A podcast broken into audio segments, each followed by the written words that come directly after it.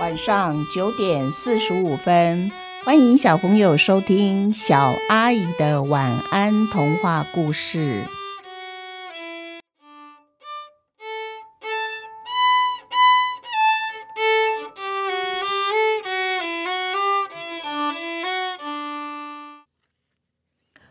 不谷报时鸟的幸福下集，阿贤就问他说：“问姑姑说，那你为什么不暴食呢？又没生病，你知道吗？如果你不努力工作，或是你的工作让我不满意，我是可以把你退回布谷鸟店的哦。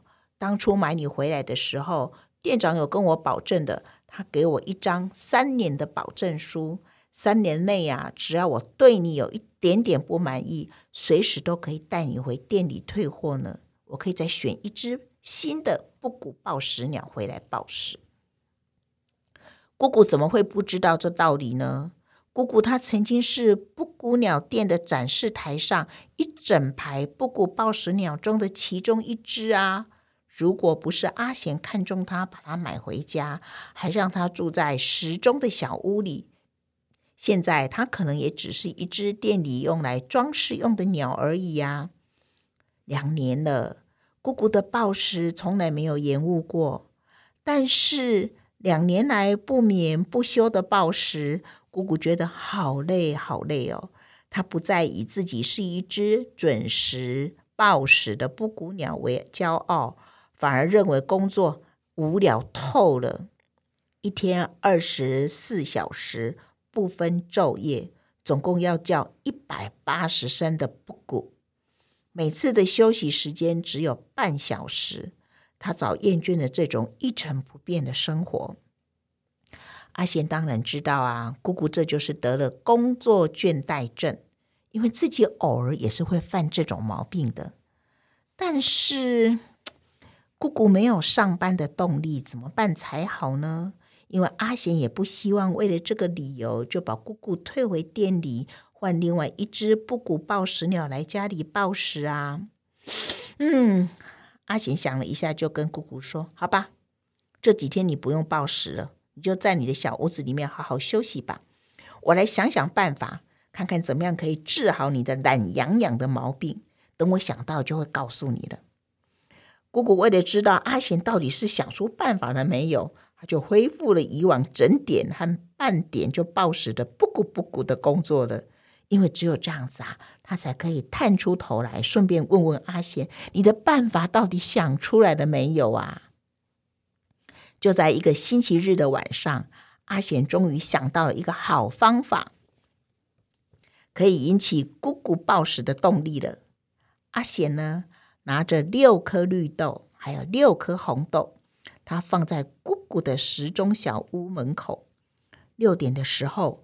姑姑探出头来报时，不咕不咕，他叫了六声以后呢，看见门口放着十二颗豆子，他就好奇的问阿贤说：“咦，这些豆子要做什么呢？”阿贤说：“啊，我想到一个好办法的，让你报时的时候不只是报时而已，啊，不报时的时候呢，在自己的小屋子里面也不会无聊。我把这十二颗豆子啊，就放在你家门口。”你每次推开门报时，就可以衔一颗豆子回去。当你有了五颗豆子的时候，那你在屋子里不报时，就自己可以玩起来了。把豆子往上丢，再接住，一次接住一颗，然后再握住另外一颗。哇，像我小时候玩丢沙包一样，好玩哦！或者是你用红绿两种颜色的豆子玩了五子棋来比赛。或是玩九宫锦，红红绿绿连一条直线也行。不过，如果十二颗豆子全部堆在屋子里面，记得下次报时的时候啊，你要再把豆子衔出来放在门口，免得你屋子里堆了太多豆子承受不了，万一垮了，我还要帮你修房子，麻烦呢。有豆子可以玩，姑姑对自己的工作又重新燃起了兴趣。原来工作的时候也可以像是在玩游戏一样。姑姑现在觉得自己真是一只幸福的布谷报时鸟。我们一起想一想，小朋友，这样是不是很棒啊？